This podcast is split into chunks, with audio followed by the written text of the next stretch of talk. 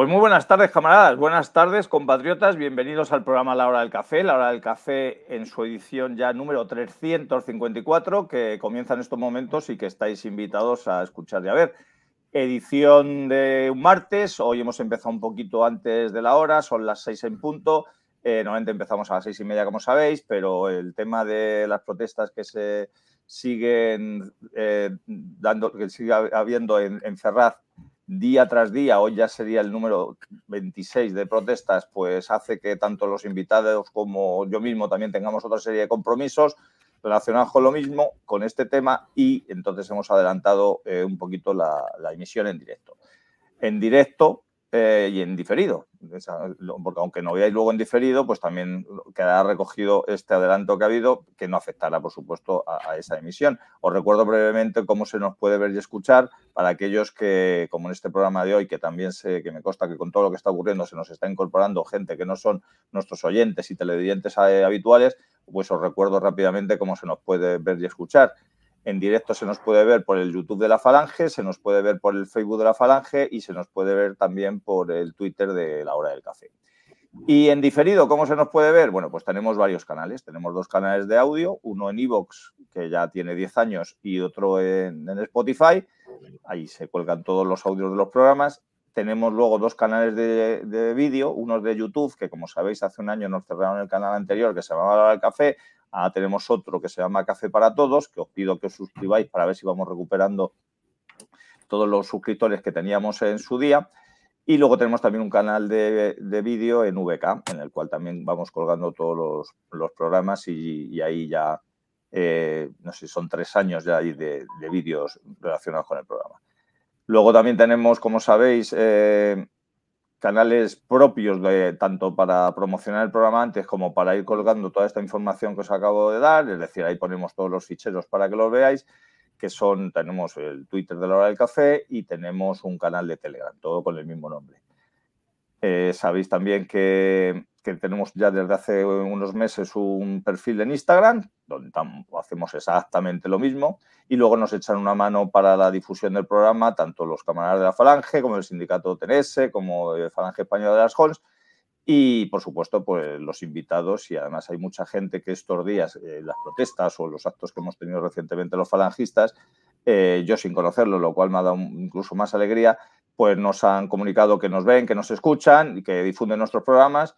Y desde aquí, pues evidentemente se lo quiero agradecer a todos ellos y a aquellos que todavía no lo hagan, pues solamente nos ven, pues que es tan fácil como compartirlo por las redes sociales o coger el enlace y mandárselo a tus contactos, que estos días en programas como este vais a ver y escuchar cosas que normalmente no vais a ver en otros sitios. Y como decía antes, pues también nos ayudan en la difusión de, de este programa los invitados al programa que paso a, a presentaros ahora mismo. Aquí los tenemos. Eh, tenemos hoy, como ya habéis visto en la publicidad relacionada con el programa, arriba está Norberto Pico, que es el jefe nacional de Falange España de la Jones. Buenas tardes, Norberto. Arriba estoy, así que arriba siempre. Arriba siempre. Hombre, en algún momento te pondré abajo, pero bueno, pero para que subas otra vez. Muy bien. Y, nada, muchas gracias, como siempre, Norberto, que me consta que, a que ti, Jesús. tienes varias eh, comparecencias y, Sí. y eh, hemos tenido que ajustar un poquito esto para que todos podamos salir. Y, y además agradecerte también que estos días, pues eh, aparte de tus quehaceres ordinarios, pues también estás yendo a Ferraz, que también está, has tenido mucho protagonismo en todos los actos relacionados con el 20 de noviembre. Y nos está empezando a coger estos un poquito mayores, pero todavía tenemos resuello para todo, ¿no, Norberto? Bueno, yo lo primero que estoy tratando es de adivinar la terminología con la que nos denominan los jóvenes, a ver si ahora no, el siguiente invitado nos ayuda. Lo de boomer lo he entendido, pero todavía hay algún término que estoy viendo por internet que no, no sé si darme por aludido o no. El otro era palero, palero no sé lo que es todavía. Entonces, eh, palero es del, es, eres del palo. O sea, si el palo somos sí. todos, digamos, las ideologías. Sí. Ah, afines, vale, vale, vale, vale. Claro, el palo, el palo sí lo había oído hablar, claro. El palo, el mundillo, el tal, ya, ya, ya. Palero es que somos del palo. Bien, mundillo, el mundillo. y, y, luego bueno, también. pero tú algunos, no serías palero, Roberto. A, algunos nos llaman la. La, la, la Yayo Waffen o la Waffen Yayo. la Uber Waffen. Sí, sí, pero vamos, que también todo lo que sea relacionado con que se nos trate con cariño, bien, porque ya para insultarnos nos insultan los demás. Y el otro invitado que debuta hoy en este programa, yo estoy encantadísimo de, que esté aquí. Yo le conozco hace varios años, aunque, aunque no había estado en este programa hasta ahora. Y muchos de vosotros pues le, conocéis, a lo mejor no su cara, su cara sí porque están en muchos actos, pero quiero decir, no su cara televisiva, pero sí le conocéis por, por su perfil de Twitter y por unas cosillas que vamos a hablar ahora. Él es Alejandro y buenas tardes, Alejandro. Buenas tardes, Jesús y Norberto, un placer estar con vosotros. Y también agradecerte que estés aquí hoy, primero porque des la cara, segundo porque vas a contar cosas que seguro que van a ser más interesantes para los que nos ven y nos escuchan. Y tercero, porque cuando acabe el programa vas a cerrar el ordenador y te vas a ir corriendo a las protestas de Ferraz. Y, entonces no, quiero hacerte perder más tiempo que, que les parece necesario el un Placer, un placer estar aquí. Yo hoy no voy a ir, tengo coartada, porque después de este programa tengo otro, tengo que estar en, estado de alarma, en la tertulia, que también es de agradecer que se nos siga invitando a, los malditos. Y, también, bueno, pues hoy, entre este programa y el siguiente, pues no, no me va a dar tiempo a pasarme por Ferraz. Y mira que lo siento y voy a tener mono, pero bueno, hay que estar en todas las trincheras, yo toca trinchera eh, decía que vamos a empezar hablando eh, con, más que nada con, Alejandro y por supuesto con Norberto también, pero Alejandro, eh, ¿por, qué, ¿por, qué, está en este programa? Si alguno todavía de los que nos están viendo no sabe quién es, sí que es posible que haya leído en, Twitter o incluso a gente que no tiene Twitter, pero porque le han enviado el enlace o se lo han enviado de otras maneras, eh, hizo una explicación para mí eh, brillante en su exposición y más que brillante en lo espiritual y en el sentimiento de lo que es una militancia eh, que te puede llevar a ser apaleado, que te puede llevar a ser detenido y que, te, y que lejos de amedrantarte y lejos de, retirarte de la primera línea de fuego, hace que según termines esa, esa detención, eh, como decías tú, casi sin ducharte, vuelvas a, la trinchera ¿no? de, la... Eh, creo que ya la mayoría de vosotros ya sabéis a lo que me estoy refiriendo. Eh, Alejandro ha sido una de las personas que en estos últimos días ha sido detenido. Eh, yo he estado con él compartiendo las protestas. Él ahora contará lo que quiera, tanto de la detención como de los motivos, como de lo que se acusa. Pero sí que es cierto que, como ha contado buena parte de ello, en Twitter, sobre todo lo que se ha encontrado allí, ha dado consejos a, a otras personas que vayan a los actos, lo que se pueden encontrar eh, tanto en la policía como en lo posterior, que eso ya se queda un poquito en la tiniebla y en la penumbra, y sobre todo que ha estado animando a la gente de lo que sigue haciendo. Entonces, eh, voy a, empezar sobre todo, ahí se nos ha ido la imagen de Norberto, eh, voy a empezar sobre todo porque tú empezabas ese hilo de Twitter con, con, con dos aseveraciones sobre ti mismo y quería que las explicaras un poquito. Decías que no eres una víctima, no te querías presentar como una víctima y tampoco como un héroe. Empezamos con lo de víctima. No, tampoco. Bueno, a ver, yo hice el hilo un poco y no pensaba que iba a tener esa repercusión, porque bueno, al final pensaba, tenía un número reducido de seguidores en ese momento, incluso tenía la cuenta cerrada y solo escribía para gente que, nos seguíamos mutuamente. Pero bueno, dije, cuando estaba ahí en la celda y tal, cuando me detuvieron, pues estaba pensando y dije, a lo mejor hacer un hilo para la gente que van a detener posteriormente, que ha llegado y que llegarán más seguro, porque si la cosa va más y va peor, que es lo que va a hacer, es lo que va a ser, pues tendrán a más jóvenes. Y digo, pues bueno, voy a hacer un hilo y, quien lo lea, pues que le sirva.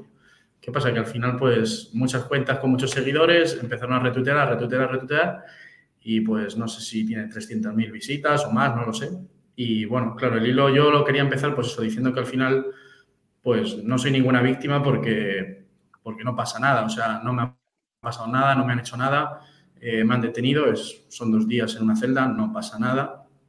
Y tampoco soy un héroe porque al final yo creo que es el deber que tiene cualquier español que se diga como tal a, mínimo, mínimo protestar. Y si es una persona joven eh, o mayor, da igual, pero que, quiere estar en primera línea o que quiere, pues no sé, no arrugarse, pues igual, es que es un deber. No, no soy ningún héroe ni ninguna víctima ni nada. Eso es lo primero que quería decir para que quedara claro que yo no quería que la gente me viera como si yo me estuviera presentando como algo espectacular que había hecho, ni mucho menos. O sea, si las cosas van a más, habrá que hacer cosas espectaculares, puede ser, pero ahora mismo lo mínimo que hay que hacer es estar encerrado. Así es, a mí me recordaba. me recordaba cuando muchas veces hemos tenido aquí en este programa a Manuel Andrino, por ejemplo, y a otros patriotas de los, del caso Blanquerna, que, ellos no le daban e, especial importancia a lo que hicieron ese día, aunque luego el devenir de los hechos ha magnificado, digamos, eh, una, una, actuación que es una actuación más de militancia.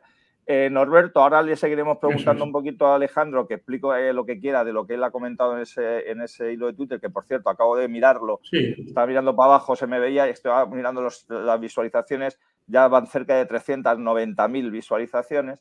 Eh, Norberto, nos da alegría, iba a decir aquello de un orgullo y satisfacción, aunque lo diga otra persona, el ver que, que hay gente mucho más joven que nosotros como Alejandro o como el otro día que estuvo aquí también en este programa Gonzalo, el camarada de, las falanges juveniles, que están empezando a recoger lo que algunos hemos estado sembrando y que evidentemente eh, sus, actitudes, que no, solamente son elogiables, sino que son de, ejemplo para los demás, se, se, han magnificado un poquito porque no era lo que estaba ocurriendo normalmente, ¿no, Norberto?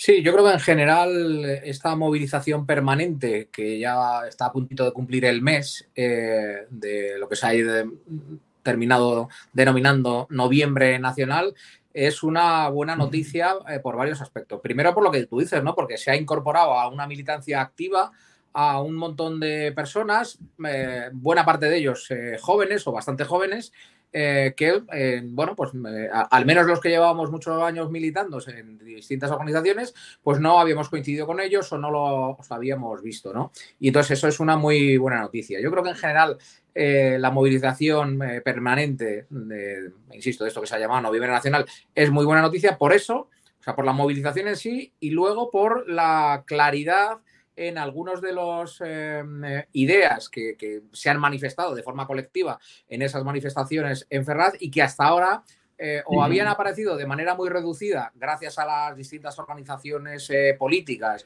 del arco extraparlamentario, organizaciones nacionales, por así decirlas, eh, o bien que em, eh, o bien no habían aparecido. Y son fundamentalmente las ideas del, de, crítica del régimen del 78 es decir de saber entender que más allá de la acción nefasta de un gobierno como es eh, la que ha llevado a cabo el gobierno socialista de Pedro Sánchez y lo que presumiblemente va a llevar a cabo en la siguiente legislatura más allá de eso hay unas cuestiones estructurales del régimen del 78 eh, que hacen que la deriva eh, en España eh, sea insoportable. Deriva institucional, deriva em, de disgregación, de, fomento del separatismo, y todo eso yo creo que ha aparecido en, todas estas concentraciones desde el inicio y, y, por lo tanto tiene que ser muy, muy bien recibido. Y luego además con una actitud eh, que ha ido, eh, también que a la fuerza Orcan, pero es, verdad que eh, la actitud con la que la inmensa mayoría de los manifestantes de Ferrat han percibido la acción del Estado, y no es otra cosa que el Estado, la policía, pues ha ido variando, ¿no? Desde unas posiciones en las que se tenía la concepción casi angelical de lo que es el Cuerpo Nacional de Policía o las Fuerzas de Seguridad de Estado en general, a una actitud más crítica. ¿vale? Yo soy de los que piensan que dentro de la Policía Nacional puede haber estupendas eh, personas, pero que eh, primero el mando suyo es un mando político, como no puede ser de otra manera, y luego también dentro del Cuerpo Nacional de la Policía, de la Guardia Civil, del Ejército, como de Falange Española, pues hay auténticos cretinos y auténtica gentuza, ¿no? Y lamentablemente, pues en estas semanas, pues eh, se ha padecido la presencia de algunos de estos últimos, de alguna de esta gentuza que tiene como trabajo ser Policía Nacional y eso ha visualizado para muchos de los manifestantes que hasta ahora no lo habían padecido que no pasa de ser otra cosa más que eh, pues la guardia de la porra del Estado y que es el Estado el que está, mm, digamos, luchando contra la nación. Esta es lo terrible de, España en este momento, que tiene en su contra al Estado. La nación tiene en contra al Estado y las fuerzas de seguridad del orden, pues son eso, son un mecanismo de represión del Estado. Bueno, pues todo eso yo creo que se ha entendido bastante bien en este ya casi mes de movilizaciones constantes y yo creo que todo eso es una muy buena noticia. Aparte de la irrupción, como hemos dicho desde el principio, de nuevas generaciones de, militantes eh, o de manifestantes o de, personas, digamos, con sensibilidad eh, nacional y eso es muy buena noticia.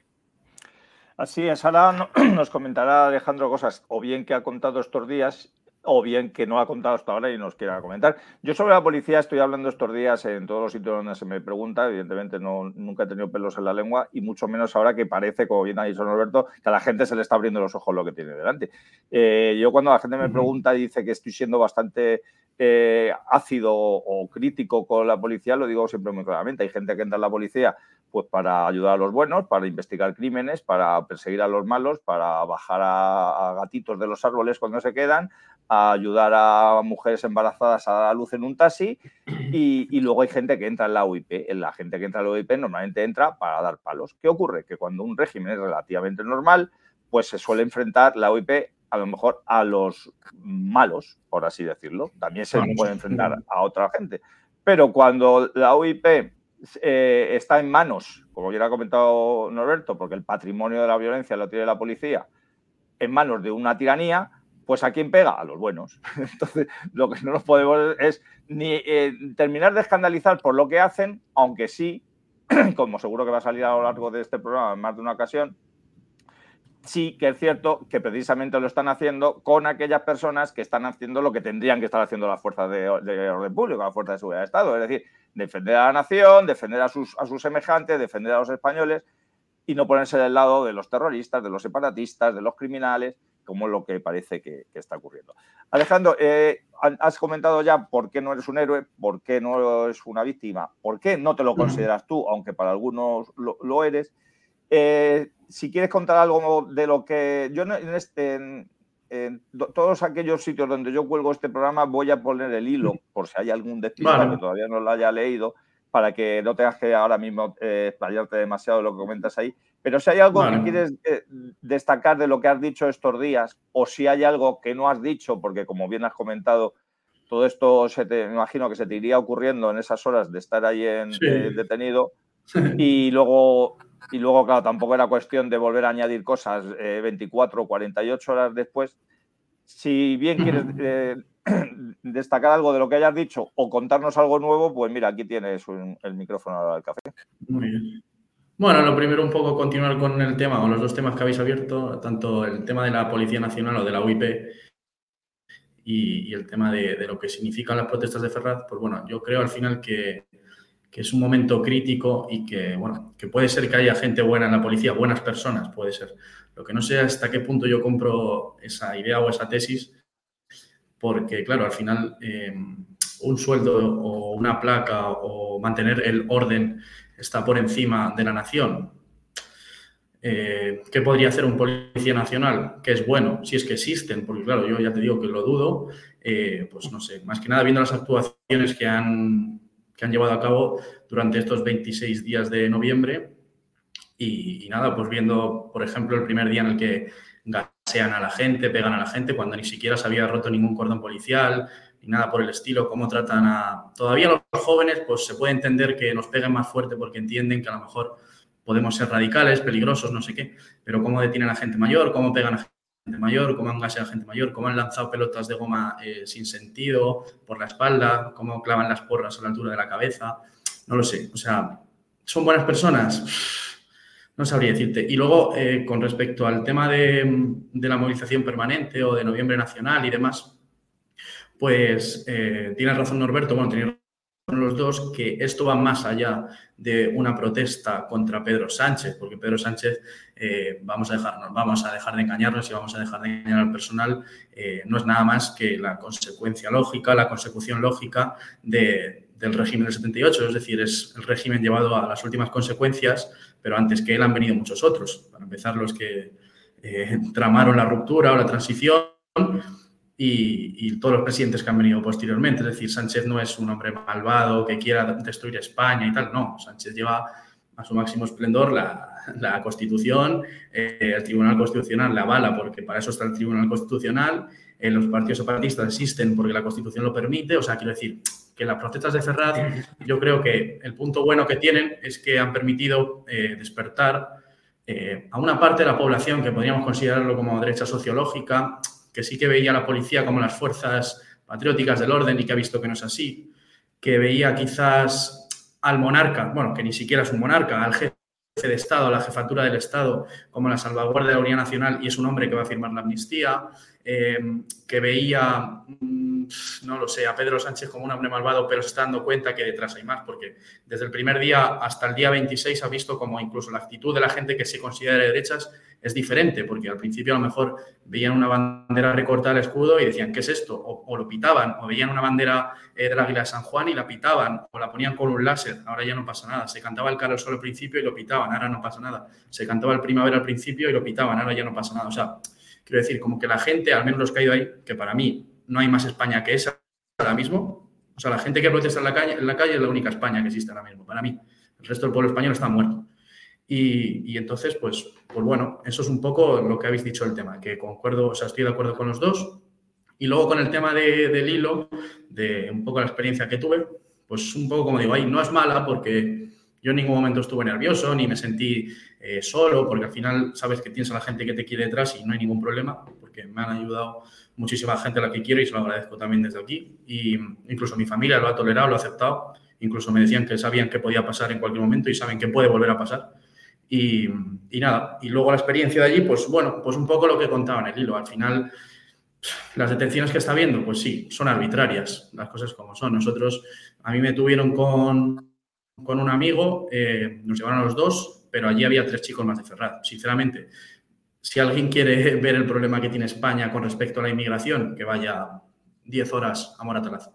Los únicos cinco españoles que había eran los de Ferraz. O sea, no haría falta más que 10 horas, si alguien quisiera verlo. ¿Qué pasa? Pues bueno, que nos llevaron ahí, al principio, pues bueno, mucho lío burocrático, pues te llevan a Moratalá, te esposan, te quitan los cordones, te preguntan que si tienes tatuajes, huellas, fotos, no sé qué, bueno, en fin, todo eso. Y después ya cuando te llevan a Moratalá para tu celda, pues un poco lo que explicaba ahí. Primero te meten como una celda conjunta donde está, ya te digo, todo, todo tipo de gente, pues desde un pandillero, un, un tío que roba, un, no sé, un traficante, no sé, habrá de todo ahí. Y, y luego pues ya te asignan una celda eh, te dan una manta que ni siquiera te puede tapar, que es lo que dije ahí, te duermes prácticamente sobre el suelo, eh, no puedes dormir porque te da la luz, eh, hay un conducto de ventilación, lo que decía que te da directamente, bueno, son cosas que te las hacen aposta como para intentar, me imagino, cambiarte y decir, no quiero volver a pasar por aquí, tampoco pasa nada. Yo creo que, como decía ahí, cualquier persona o sea, al final yo creo que estos son los fines. Si tu fin es justo y estás ahí por un fin justo, no te va a importar volver otra vez. O sea, no tienes ningún problema con, con dormir en, en, el suelo ni tener frío, te da lo mismo. Y nada, pues al final lo único así un poco que se te hace tal, que no sabes la hora. Entonces, claro, no sabes cuándo dormirte o cuándo despertarte, porque dices, si me duermo ahora y, y resulta que son las 6 de la tarde y me levanto a las, a las 2 de la mañana, luego mejor no duermo. Bueno, da igual también.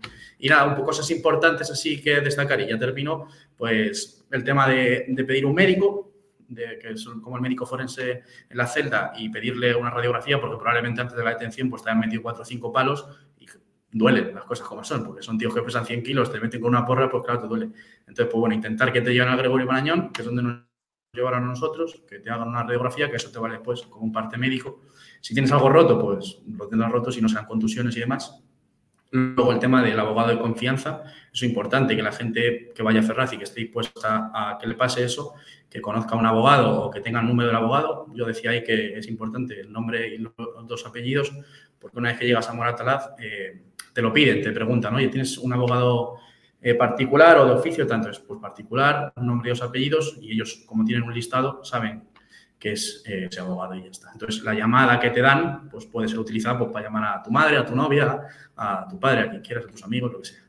Y mm, eso es importante, el tema del abogado, el tema de no declarar en, en Moratalaz, porque me imagino que ahí te van ya, lo que decía yo ahí, te intentan compadrear un poco, como, pobrecillo, este es de Ferraz, estamos con vosotros, pero, pero bueno, eh, nos pasáis un poco, ¿qué queréis? ¿Que os dejemos quemar la sede y tal? Pues sí, queremos que nos dejéis quemar la sede, ¿no? Pero eh, para intentar compadrear y...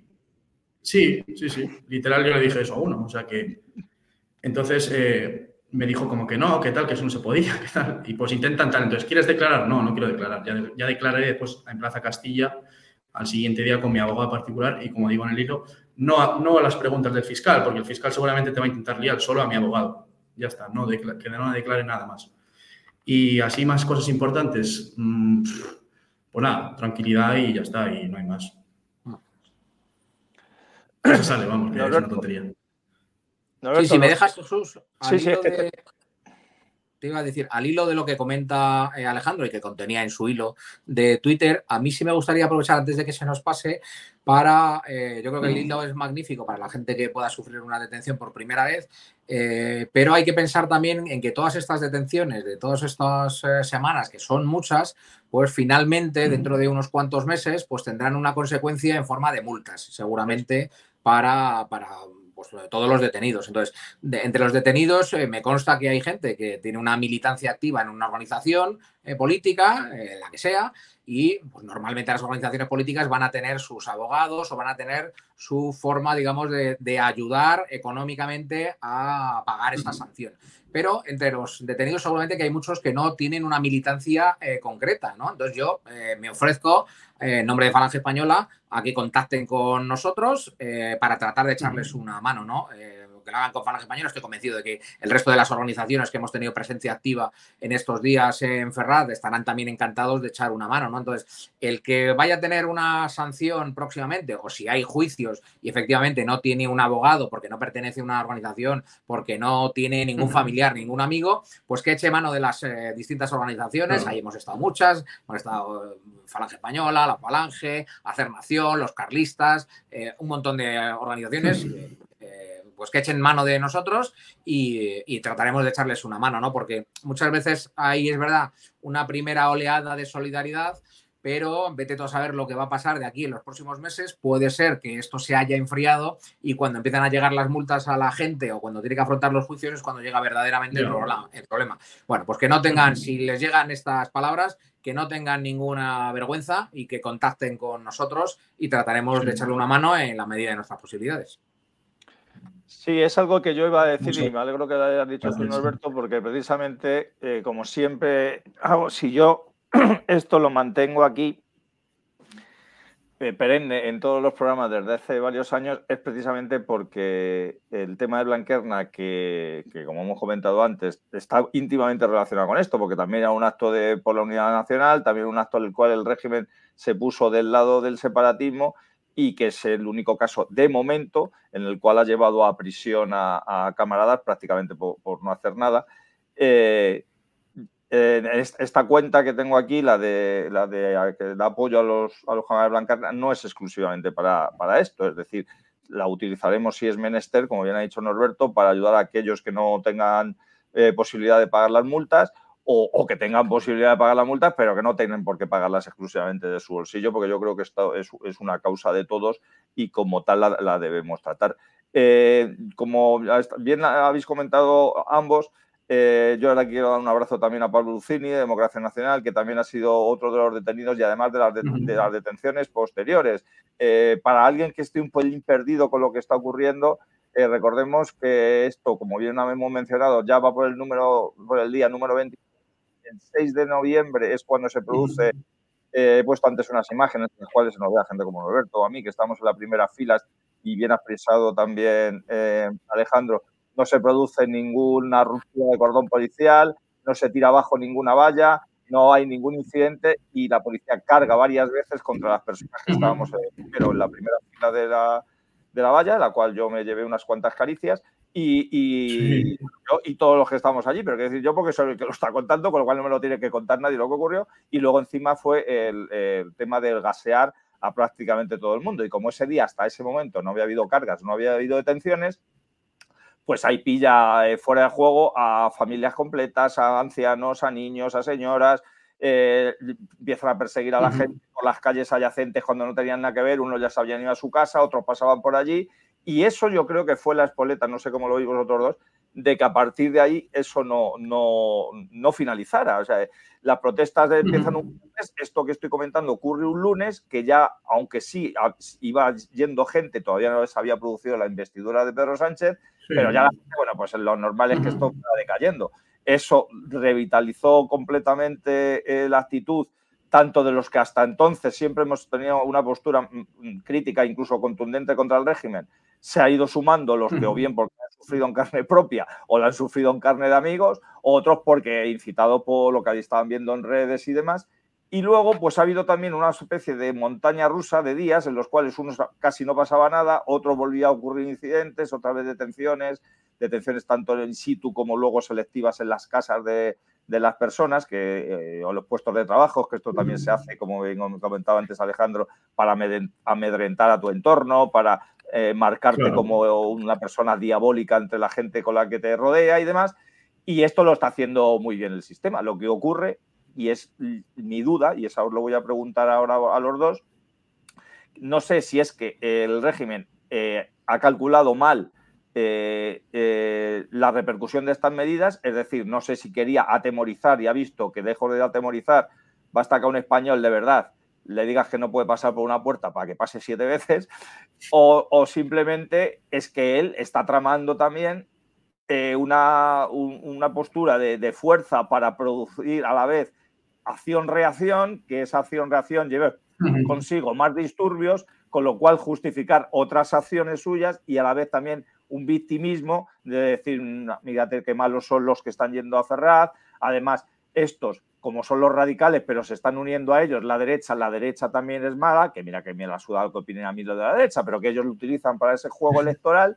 Yo no sé cómo, cómo lo veis, si es efectivamente que, se han pasado de frenada, han calculado mal y les está saliendo mal. Ayer fueron las detenciones relacionadas con el, con el rezar el rosario en la calle, en la puerta de la iglesia, y, y a saber lo, que harán mañana o pasado. Eh, Alejandro, ¿cómo lo ves tú? Eh, ¿Tú crees que es una mezcla de las dos cosas? ¿Ha sido eh, que se han pasado de frenada o, tienen un plan B? Claro, es que no sé, en, esta sociedad o en este mundo, o en España incluso, es imposible no ser conspiranoico. Es decir, hasta qué punto el PSOE, que es el propio Estado, el propio régimen, no tiene atado lo que está haciendo. Si tiene copadas todas las instituciones, toda la prensa, o sea, el régimen son ellos, básicamente. O sea, son como la degeneración del movimiento nacional, pero del régimen del 78. O sea, es una cosa bárbara. Entonces, claro, ¿hasta qué punto el PSOE mm, no quiere, lo que dices tú, eh, generar una acción-reacción eh, y poder implementar medidas más coercitivas a gente que está protestando de forma violenta, según ellos. No lo sé.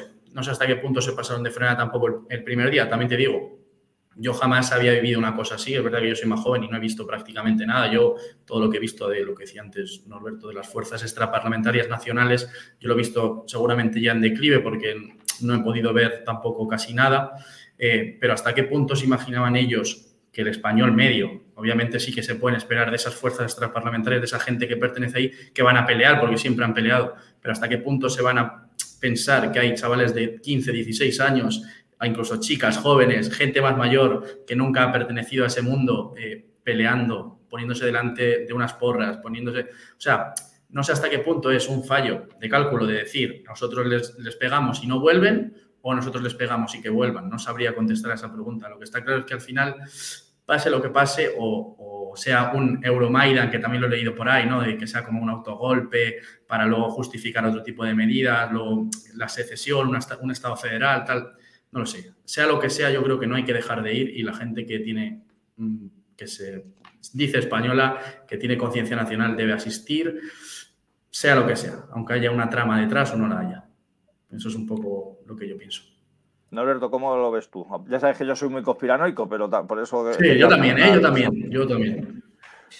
Yo, vamos a yo también estoy dispuesto a dar por buena cualquier teoría conspiranoica, pero me gusta tratar de que sea mínimamente coherente y, luego hay que tratar de, aparte de que sea razonable, de poder demostrarla. Yo efectivamente estaba con Jesús en ese primer día, que fue un lunes, en el que se desató por primera vez la violencia, y ahí decir que mm, desconozco la finalidad, aunque eh, ahora puedo eh, tratar de adivinar alguna, pero he de decir que la violencia se la inventó la policía directamente. Yo estaba como Jesús eh, junto a las vallas, nadie había tratado de, tumbar las vallas, nadie tenía la intención de sobrepasar el eh, cordón policial y acercarse a la sede de Ferrar, ni nada de nada. Eh, y fue la propia policía la que se inventó la violencia. ¿Cómo? provocándola. Entonces, ¿cómo la provocó? Pues primero a porrazos contra los que estaban en las primeras filas. Ahí es cuando digo yo que se diferencia también incluso en el cumplimiento de las órdenes se diferencia eh, a unos policías malos, si queréis, y otros peores, ¿vale? Porque mientras algunos daban sus porrazos en los hombros, en los brazos o en el trasero, pues algún hijo de Satanás quiso dar el porrazo en la cabeza de algún militante, eh, sabiendo que ese porrazo le iba a abrir eh, una brecha, como así fue, con seis puntos en la cabeza, ¿no? Pero bueno, eso fue lo primero. Y luego ya lo segundo lo he contado muchas veces. O sea, lo que no tenía ningún sentido era emplear gas para dispersar a unas manifestaciones en las cuales había niños, eh, señores mayores, eh, un montón de ellos, que era la primera vez que lo veíamos. Tan es así, yo lo he contado, que cuando empieza a picarnos la nariz y los ojos y alguien dice, la policía está echando gas, yo le dije, no puede ser. Dios, eso era algún idiota que lleva un spray de esos de defensa personal y lo ha soltado por ahí. Digo, porque yo no me creo que esto pueda ser así. Y ya volví la cabeza y efectivamente vi como las bolas o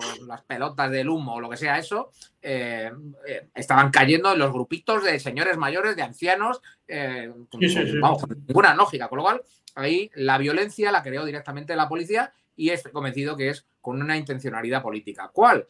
La de identificar esas protestas contra la amnistía con grupos de radicales y de, y de violentos. Yo creo que era necesaria crear la violencia para que así ellos pudiesen decir, los que protestan contra la amnistía y en general contra el nuevo gobierno de coalición, pues son simplemente los radicales. Entonces luego han querido mantener ese relato.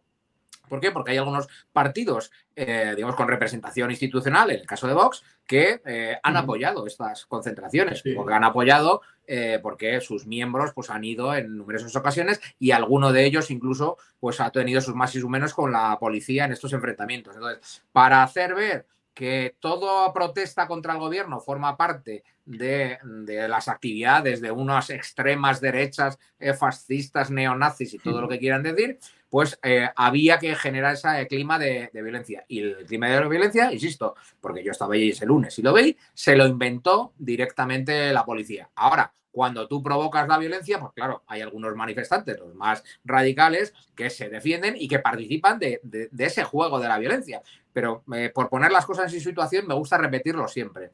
Eh, por compararlo con eh, manifestaciones de la extrema izquierda o de los independentistas. después de casi un mes, basta preguntarle a los bares de la zona. Están encantados. Ellos piensan que ojalá a un noviembre nacional le sobreviva un diciembre nacional y así toda la vida, porque es que no paran de beber cervezas después de un mes entero de movilizaciones, no hay ni un solo escaparate dañado, ni uno solo. No hay ni un solo vehículo que haya salido ardiendo, ni de la policía, ni de ningún eh, vecino. Y tampoco hay imágenes de grupos de manifestantes eh, pegándole patadas en el suelo entre 10 o 12 a un policía. Eh, como se ven en las manifestaciones de los separatistas y de la extrema izquierda. Entonces, mire, si quieren pintar que esto es unas manifestaciones súper violentas y tal, pues tendrán que, meter más infiltrados o meter directamente alguna mm, guerrilla que se traigan ustedes importada de algún lado, porque de momento lo que hay en Noviembre Nacional son simplemente españoles eh, muy cabreados. ¿Que son ultras? Sí, estamos ultra cabreados, efectivamente, estamos ultra enfadados y ultra preocupados con el devenir de la situación política en España, que es de degeneración absoluta. Pero, insisto, eh, y fui testigo y nadie me puede decir lo contrario. La violencia se la ha inventado la policía. Y yo estaba poniendo algunas imágenes mientras hablabais, precisamente imágenes de ese primer día, en las cuales ya se ve la actitud de la policía. He, visto, he puesto fotos como eh, algunas de ellas que se ve como pegan de arriba abajo, es decir, que pegan para darle la cabeza. Eh, he, puesto, voy a, unos segundos, 18 segundos de vídeo, para lo que hablaba Norberto de gasear, que hay gente que pensaba pues esto es alguien que ha tirado una bomba fétida. No, esta.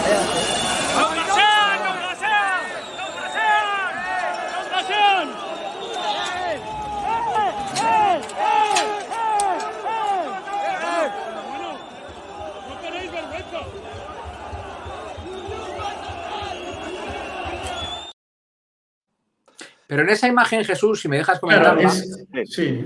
esa es en, la, en las vallas cuando sueltan ese gas en las vallas, ni siquiera era necesario porque gracias a los porrazos ya habían creado una distancia prudencial entre la valla y los primeros manifestantes, ¿vale? Pero aún así, para mí es mucho más grave que eso, que es verdad que estábamos unos, eh, unos cuantos allí en primera fila de, cerca de las vallas que ya habían conseguido separarnos a base de porrazos, ¿vale? Ya no hacía falta el gas. Eh, pero aún así, lo más grave no es eso, es cuando eh, muchos metros detrás, donde están las familias que no se enteran si hay porrazos o nada y están simplemente pues, charlando o coreando consignas contra el gobierno, empiezan en sus grupitos a recibir el impacto del gas. O sea, eso sí que es absolutamente demencial, es absolutamente de locos, porque mm, que yo sepa, no se ha aplicado recientemente contra ninguna manifestación de las que han sido infinitamente más violentas de las que se han vivido en Ferrol.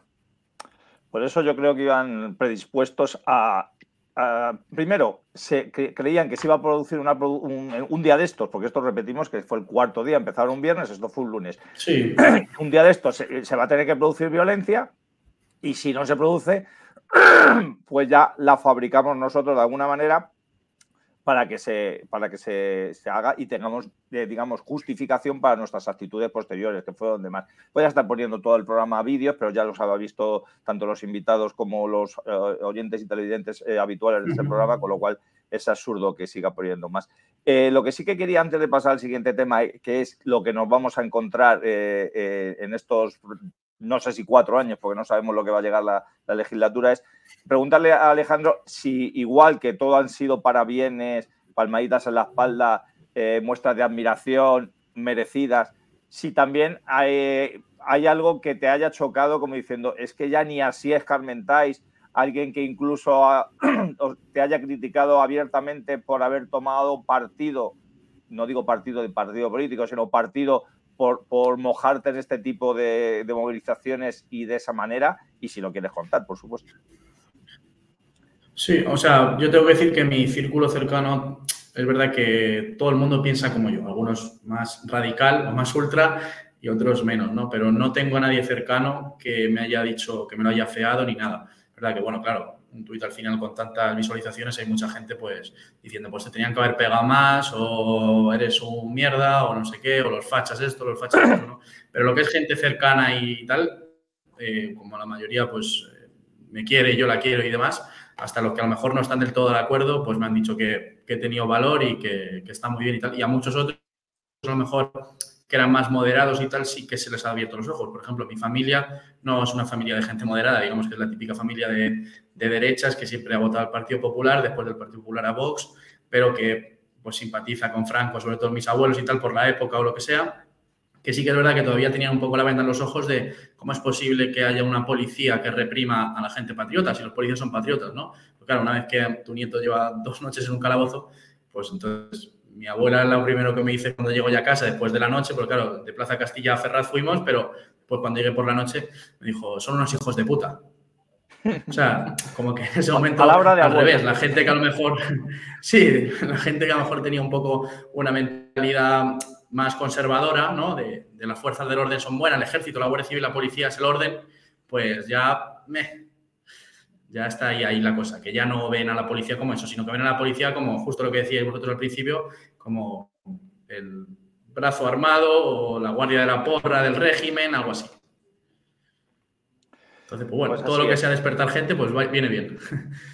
Sí, Yo volviendo, volviendo sobre esto último que ha dicho Alejandro Jesús, si me lo permites, y volviendo al ofrecimiento que hacía yo antes, eh, claro, eh, Alejandro tiene la suerte de tener una familia comprensiva, porque estoy convencido de que a una parte no pequeña de los manifestantes aporreados, gaseados y después detenidos les esperaba la bronca cuando llegaban a su casa, ¿vale? Eh, quizás en muchos de los casos no por diferencias políticas, pero ya sabemos cómo son los padres, las madres y los abuelos eh, normalmente, que son, hijo, no te metas en líos, a ti qué más te da la política, bla, bla, bla, bla. Bueno, pues a todos ellos eh, decirles que mm, lo mejor para, para sentirse eh, arropado y sentirse en comunidad es que contacten con las organizaciones, que contacten y que si quieren y lo desean, pues tengan una militancia lo activa que ellos deseen. Pero es bueno estarse apoyando, darse apoyo mutuo, eh, militar en las organizaciones, eh, porque muchas veces uno no tiene la suerte que tiene Alejandro y cuando llega a tu casa, pues encima te echan la bronca eh, o empiezan incluso los, los, los, chantajes emocionales de cómo nos haces esto, bla, bla, bla, bla, bla. Mire, yo creo que tienen que tener conciencia de que el momento de España es muy grave. Eh, tratar de trasladarle a sus familias que como el momento de España es muy grave, es muy grave también para ellos, aunque no lo sepan, aunque no quieran verlo, aunque no se quieran dar cuenta o aunque prefieran mirar por otro lado porque a lo mejor la vida les va bien, el momento es muy grave para todos nosotros, porque eh, todo el bienestar del que aún se disfruta en España, pese a todos los pesares, eh, viene de que somos una nación eh, muy potente. Y el día de mañana, cuando dejemos de ser una nación muy potente, si es que no conseguimos evitar la de, de, la disolución nacional por el separatismo y por los separadores y por la inacción del Estado, pues eh, todos se llevarán las manos a la cabeza como diciendo, bueno, pues fíjate, nunca le dimos importancia a la nación, pero ahora resulta que la nación, aparte de darnos identidad, nos daba seguridad. Eh, y volveríamos a las frases eh, que sí han hecho eh, fortuna, incluso en círculos más allá de los estrictamente falangistas, de solo los ricos pueden permitirse el lujo de no tener patria, etcétera, etcétera. Pero bueno, como hacerle comprender todo eso de golpe a una madre, a un padre, a unos hermanos que lo único que están es preocupados porque a su familiar lo han detenido y se piensa que es un delincuente peligrosísimo, eh, insisto, para sentiros acompañados, para sentiros arropados y por si necesitáis eh, ayuda eh, material o ayuda jurídica, etcétera, etcétera, contactar con las organizaciones, que para eso estamos. no, se os va a poner un examen de si sabéis mucho de la falange, sabéis poco o no sabéis nada. Yo hablo en nuestro caso. Simplemente, eh, mira, somos unos patriotas, eh, nos detuvieron en su día, tenemos este problema y veníamos a compartirlo con vosotros. Pues ya está, encantados de recibiros. Pues muy bien, podemos a pasar al otro tema, que nos quedan todavía unos minutillos del programa. Y yo para cerrar este, eh, os habéis definido los dos como ultras, porque claro, la palabra ultra no es mala, ultra es más allá. Y hay, que, hay momentos en la vida hay que, hay que, ir más allá.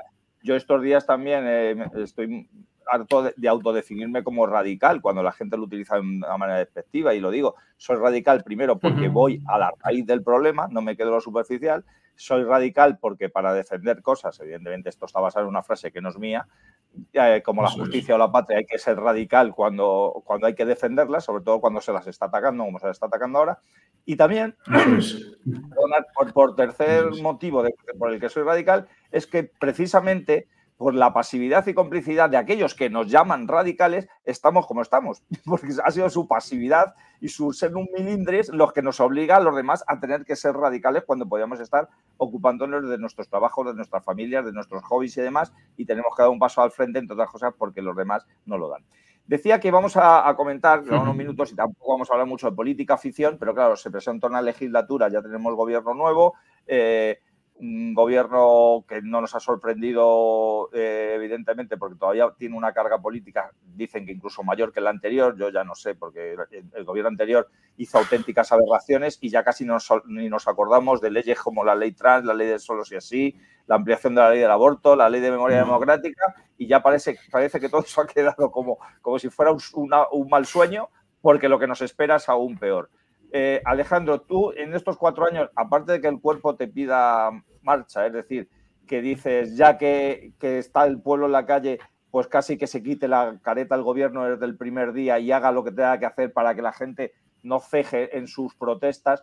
Eh, ¿Tú esperas que, estos cuatro años va, a ser, pueden ser los que acaben con España como nación? Mira que acabar con España es imposible, pero sí, sí tal y como la conocemos. Eh, o, va a ser dejarlo pasar y luego en las últimas, eh, no sé, lo que, lo, que tú, lo que tú me puedas comentar porque sería, repito, política ficción, todo lo que digamos. Yo, sí, al final es un poco hablar, pero bueno, los pasos que van a seguir yo creo que van a ir más a desintegración territorial, yo creo que sí que vamos a ver al menos eh, un intento o dos intentos de referéndum, yo creo, no sé, no vinculantes dirán, pero bueno, sí que son vinculantes porque en el momento que preguntas algo que no se debe ni preguntar, porque no se puede negociar, pues eh, ya sí que das un paso más a la desintegración territorial. No sé hasta qué punto aguantará la jefatura del Estado. Porque claro, todo esto yo te hablaría aquí igual de política ficción, de leyes, ¿no? La Constitución no permite esto, no permite lo otro, tal.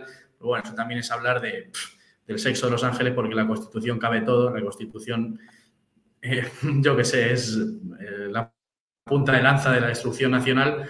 Entonces, mm, yo creo que sí que el gobierno va a dar más pasos en cuanto a la destrucción de la unidad nacional, que ya es más difícil porque al final las autonomías son mini estados, incluso tienen más competencias que, propio, que algunos estados federales, o sea que es una locura. Y luego en otros temas, a lo mejor, pues de destrucción de la familia, eso va a continuar mm, siendo un machaque, pero al final no es por el gobierno. También es verdad que el gobierno está pendiente de organizaciones supranacionales, que es un poco un tema que a lo mejor se ha dejado un poco de lado con esto de la amnistía y tal, pero bueno, la amnistía también la apoya la Unión Europea. Es decir, que el gobierno no deja de ser mm, un hilillo, que es como un títere ¿no? de, pues, de la ONU, de la Unión Europea, de la OMS, en plan, son organizaciones que están por encima y que son de las grandes empresas que al final son las que tienen el poder. Luego, destrucción en cuanto, por ejemplo, a la ley de memoria histórica, pues no, sé hasta dónde pueden llegar, porque me imagino que ya lo que querrán será convertir a los Caídos en un mausoleo o alguna historia así, eh, porque ya sacando a José Antonio y, a Franco, pues no sé dónde ir más, no sé si meterán a la gente en la cárcel, a profesores, a gente que está aquí hablando bien de, pues mismo a falangistas, a personas que tengan admiración por José Antonio, por Franco, por el resto de falangistas y demás, pues no sé hasta dónde llegará, pero yo creo que sí que van a seguir dando pasos y, y nada, y ahí tenemos que estar. Al final, eh, yo creo que es una frase que sí que se ha repetido mucho últimamente, que es esa de Juan Pablo II, que es que habrá que defender la verdad aunque volvamos a ser 12, pues un poco eso, da igual. Es verdad que, que yo creo que somos un poco, no sé, mmm, quizá la llama, la gente que hay encerrada, la gente que puede convencer a familiares, amigos, resistir, resistir y Dios quiera que algún día la situación en España, pero si no, podremos decir que ahí estuvimos y que lo intentamos, no sé. Es, es, cierto, ahora como comentará Norberto, yo siempre, lo, también esto lo estoy comentando con gente que no es muy afín en programas que, de, que no solamente la audiencia no es, digamos, afín, sino el resto de contertulios, Digo que algunos no, nuestra pretensión no es aparecer en los libros de historia, pero sí que cuando mm. se escribió el, en, la, en la España de esta época, pues que diga que había un puñado de españoles o bien que consiguieron eh, que el resto de los españoles se pusieran de su lado o que se enfrentaron a, a, a lo, que, a lo que fue perjudicial para pa la nación española. Y, por supuesto, sí. no pretendemos ninguno de nosotros que nuestros nombres figuren ahí, pero sí no. que cuando hables de puñado de españoles nos veamos reflejados en ese puñado, ¿no, Norberto? Bueno, vamos a ver, yo repito muchas veces unas frases que tampoco son genialidades, o sea, son, son, prácticamente chascarrillos. Yo creo que nosotros somos eh, Pelayo eh, tirando piedras en Covadonga y quedan 700 años de reconquista por delante y ya está. Y así hay que, así hay que planteárselo. Eh, nuestra nación ha sido invadida y ya está. Y nuestro puesto ahora mismo está tirando piedras en Covadonga. Y luego la victoria la verán dentro de 700 años en Granada. Pues ojalá que sea así, pero nosotros bueno, en nuestro puesto, claro. tirando piedras tirando piedras en, en, Covadonga. Luego, sobre la evolución del régimen en esta legislatura, bueno, pues yo creo que se van a acelerar algunas cosas eh, y luego, por ejemplo, respecto de la desintegración territorial, eh, yo también creo que se va a avanzar en, en, el tema del referéndum pactado, eh, referéndum de secesión pactado con el Estado, no porque se vaya a producir en estos próximos cuatro años, que a lo mejor no se produce, pero sí en la legitimación del mismo. Es decir, eh, simplemente sí. con hablar de, de, cuáles serían las condiciones, de quién tendría derecho a votar, de quién no, de cuáles serían los efectos jurídicos o no, es decir, simplemente con plantearlo como una posibilidad, pues ya se está legitimando eso. Mira, yo ayer veía un reportaje sí. sobre la Sagrada Familia, ¿vale? Y eh, bueno, al parecer hay unos vecinos que se ven afectados por una ampliación, que unos dicen que sí estaba prevista en el proyecto original, otros no. El caso es que hay unos vecinos que se ven eh, afectados. Entonces yo pensaba, digo, imagínate que a estos vecinos se les da por defender que lo que hay que hacer con la Sagrada Familia es demolerla. He puesto este ejemplo, pero en vez de la Sagrada Familia podríamos hablar del monasterio del Escorial, de la Catedral de Burgos o de la de Sevilla, ¿vale? Para que cada uno eh, se sienta, digamos, eh, implicado directamente, ¿no? Y entonces, eh, una vez aceptado eso, el debate que se trasladaría sería, no, pero bueno, ¿quién tiene que votar si se mm, pone cargas explosivas a la Sagrada Familia? ¿Solo los del barrio o los de toda Barcelona? o los de toda Cataluña, o quizás los de toda España. Si decidimos entre todos los españoles que hay que derribar la eh, Sagrada Familia y todas las catedrales, ¿hay que hacerlo sí o no? Pues no, evidentemente que no. Y es que esto no se puede preguntar. No, no se no. puede preguntar. Ni a unos poquitos ni a unos muchos. Eso no se puede preguntar. Pues hay un edificio que ha costado muchísimas generaciones de eh, construirlo, un edificio precioso que es la Nación Española, que no se puede preguntar. No se pregunta. ¿Cómo que se pregunta si hay que demoler el edificio o no? Eso no se puede preguntar. Y en eso, lamentablemente, creo que es lo que va a avanzarse mucho en esta legislatura, en plantear la posibilidad. Porque yo creo que cuando realmente se puede llevar a cabo ese referéndum es cuando los separatistas entiendan que lo tienen ganado de calle. ¿vale? Y eso es una cuestión, eh, digamos, de paso del tiempo, nada más. Eh, más o menos.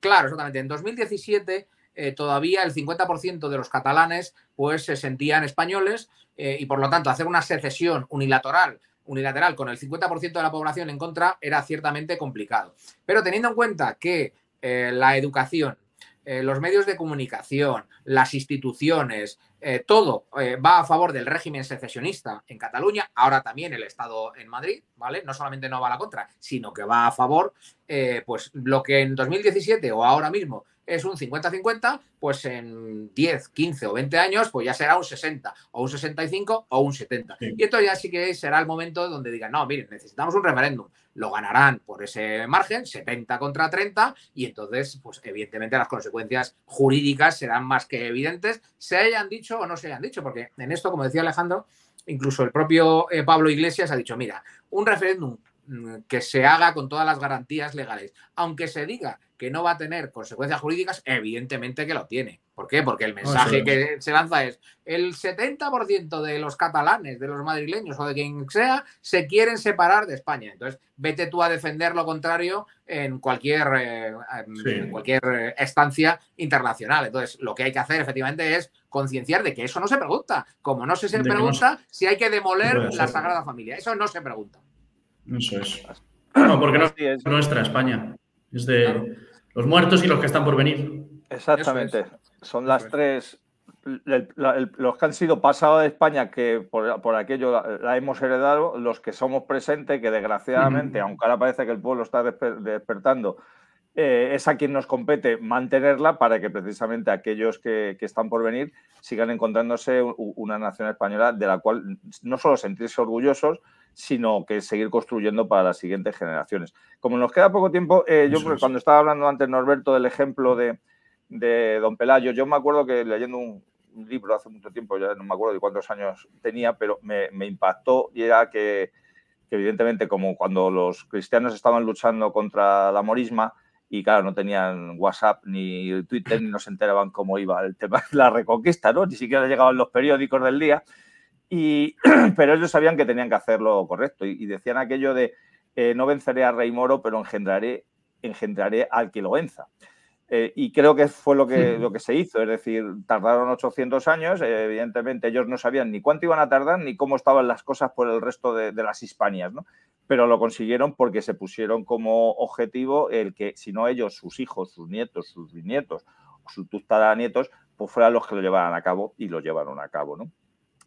Eh, para finalizar el programa, porque tanto Norberto, que tiene otro programa ahora, como, como Alejandro, que me consta que tiene que ir a cumplir con, con sus deberes de activista peligrosísimo y, ultra, eh, muy, muy, vamos a hablar, como estamos hablando... Ultracatólico ahora, después es ultranacionalista. Claro, claro, claro. Eh, vamos a hablar eh, muy brevemente, un minutillo o dos, lo que queráis para cada uno. Eh, empieza tú mismo, Alejandro. estamos con el 90 aniversario de la fundación de Falange. Sí que es cierto que esto nos ha venido, por un lado, salpicado con la ley de memoria democrática, con lo cual se ha puesto a la Falange más en el candelabro, como decía aquella, de lo que estaba hace unos años, pero también se nos está poniendo más en la picota a la hora de perseguirnos. Y luego como precisamente los falangistas, no solo los falangistas, somos los que llevamos en este tema que ahora mismo el que le estamos dedicando prácticamente todo el programa y los últimos programas, que es el tema de la unidad española y, la culpabilidad del régimen del 78 en todo lo que nos ocurre, está también sacando más a la palestra lo que llevamos nosotros diciendo durante estos 90 años. Eh, no nosotros que no tenemos 90 años, pero sí primero nuestros fundadores, luego lo que lo mantuvieron la llama encendida y la bandera alzada y lo que lo tenemos ahora. Alejandro, tú ves que independientemente de que sea eh, un, programa no solo para falangistas, que este programa no es solo para falangistas, ni solo hecho por falangistas, ¿tú ves que lo que significa la falange eh, tiene todavía razón de ser en el año 2023 que se está acabando? Sí, claro que sí. O sea, yo tengo el honor de decir que sí que he estado militando en Falange. A ti, Jesús, te conozco eh, de esa época acuerdo también, aunque yo creo que no nos, se acuerda de mí, pero yo sí me acuerdo de él, claro. Y, claro que tiene razón de ser. Al final es una doctrina eh, que está unida al tradicionalismo católico, a la tradición católica, a la tradición española y que sí que tiene vigencia. Obviamente eh, son doctrinas que se deben actualizar en temas actuales y que se están haciendo, que para eso hay falangistas y gente que doctrinalmente está muy formada y que lo sigue haciendo.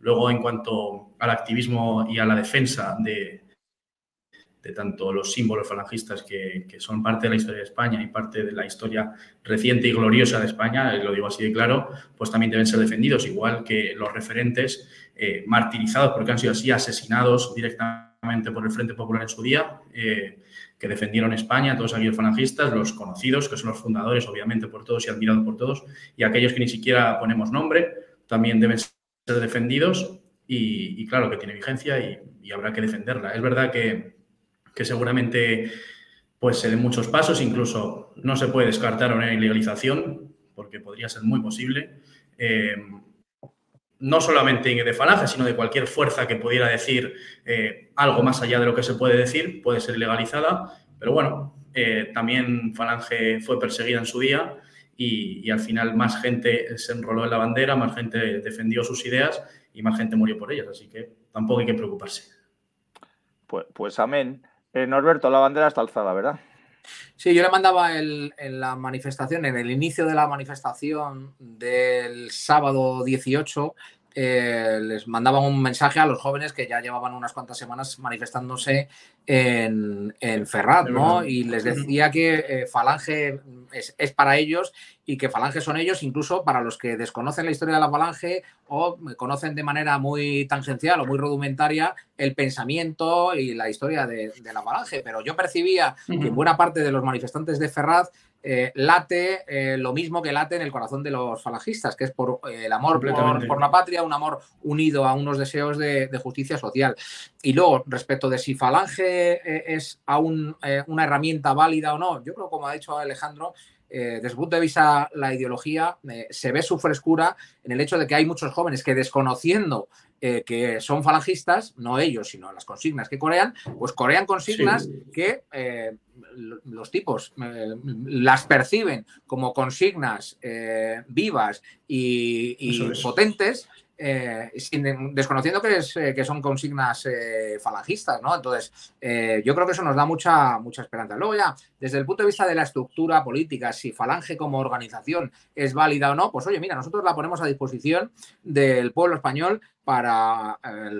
Para, hacer esta revolución que España necesita y para hacer esta recuperación y resistir en el momento en el que estamos. Eh, ¿Que hay otras organizaciones que también son perfectamente válidas? Pues por supuesto que sí, nosotros no, no lo vamos a negar. Nosotros eh, aportamos lo que sabemos hacer, eh, tenemos el bagaje que tenemos y sobre todo lo que tenemos es el ejemplo de, los militantes que, nos precedieron, ¿no? Entonces, oye, pues yo creo que sigue habiendo un hueco para, para Falange y han pasado 90 años, pero seguramente pasen otros cuantos más hasta que alguien quiera dar por muerta la, falange. Nos quedan bastante, bastante tiempo todavía. Pues así es, y, vamos a seguir demostrándolo, porque si hay algo que nos une tanto a los falangistas, militemos o no en organizaciones, con estos patriotas que estos días con el Noviembre Nacional están viendo eh, que tienen oportunidad de cambiar algo por España, digo, si hay algo que nos une es que nosotros les acogemos a ellos como, como personas, perdonad, la garganta estos días ya me pasaba la factura de, tanto grito y tanto cántico. Eh, nosotros a ellos los consideramos como unos compatriotas que independientemente de donde hayan estado militando, donde estén militando ahora mismo, tenemos un, un, bien común por el que luchar y tenemos unos objetivos, unos objetivos claros. Eh, no, no hay que, como lo habéis dicho los dos perfectamente, no, no creemos que, que estas movilizaciones sean las que vayan a cambiar el devenir de España, pero sí están, están suponiendo un, punto de inflexión, están suponiendo una diferencia con lo que había ocurrido hasta ahora y estamos viendo que hay gente que a toque de corneta, como no había pasado hasta ahora, si hay que enfrentarse a una situación injusta, se pueden aparecer en un momento determinado y sobre todo pueden movilizar a esas personas que hasta ahora no lo habían hecho. Todos somos necesarios en ese objetivo. El enemigo es, es fuerte, es duro, no solamente es del interior de España, es del exterior de España pero hay veces que cuanto más fuerte es el enemigo, pues las victorias, por supuesto, son mucho más, más gratificantes y, yo creo que la victoria al final va a ser nuestra. Pues ya vamos a acabar el programa. Permitidme que solamente recordar que este viernes eh, vuelven los viernes culturales de la Falange. Eh, Estos días lo hemos tenido un poquito parado por los actos de protesta. También estos meses son, distintos con todo lo que está ocurriendo, pero sí no queríamos que acabara eh, este curso, por lo menos esta parte del curso, la que es antes de la Navidad, sin hacer una charla, conferencia que teníamos preparada al respecto, que es precisamente el significado de la, de la Navidad y que va a ser este viernes a, las 8 de la tarde y que lo va a dar el, el pater José Antonio Iniesta. Os invitamos a todos a la Hermandad de la Vieja Guardia que acudáis a verla y los que no podáis, pues sabéis que también la, se retransmite por internet, igual que la hora del café, y lo podéis ver en, otro momento. Así que invitaros a, que colaboréis también en la difusión de estos actos que no dejan de ser eh, alimentar el alma, ¿no? porque está claro que hay que, hay que poner el, cuerpo tenso para lo que nos pueda ocurrir, pero el alma hay que, hay que alimentarla continuamente. Pues nada más, si queréis añadir algo más y si no, daros las gracias a cada uno. Pues nada, Jesús, muchísimas gracias a ti y a Alejandro y mucho ánimo. Y a ti, Alejandro. Vale, pues igualmente, muchas gracias a, los dos y que cuando queráis, pues aquí estoy para lo que necesitéis y si hay otro programa, pues encantado de venir y estar con vosotros y hablar. Es un placer, ¿vale? Muchas gracias. Cuenta que con que cada vez que te detengan te vamos a llamar, pero, no solo cada vez que te detengan. Vale. pues, porque sean muchas. Muchas gracias, a todos y nos despedimos con nuestro vale. Un abrazo y arriba siempre. Arriba siempre.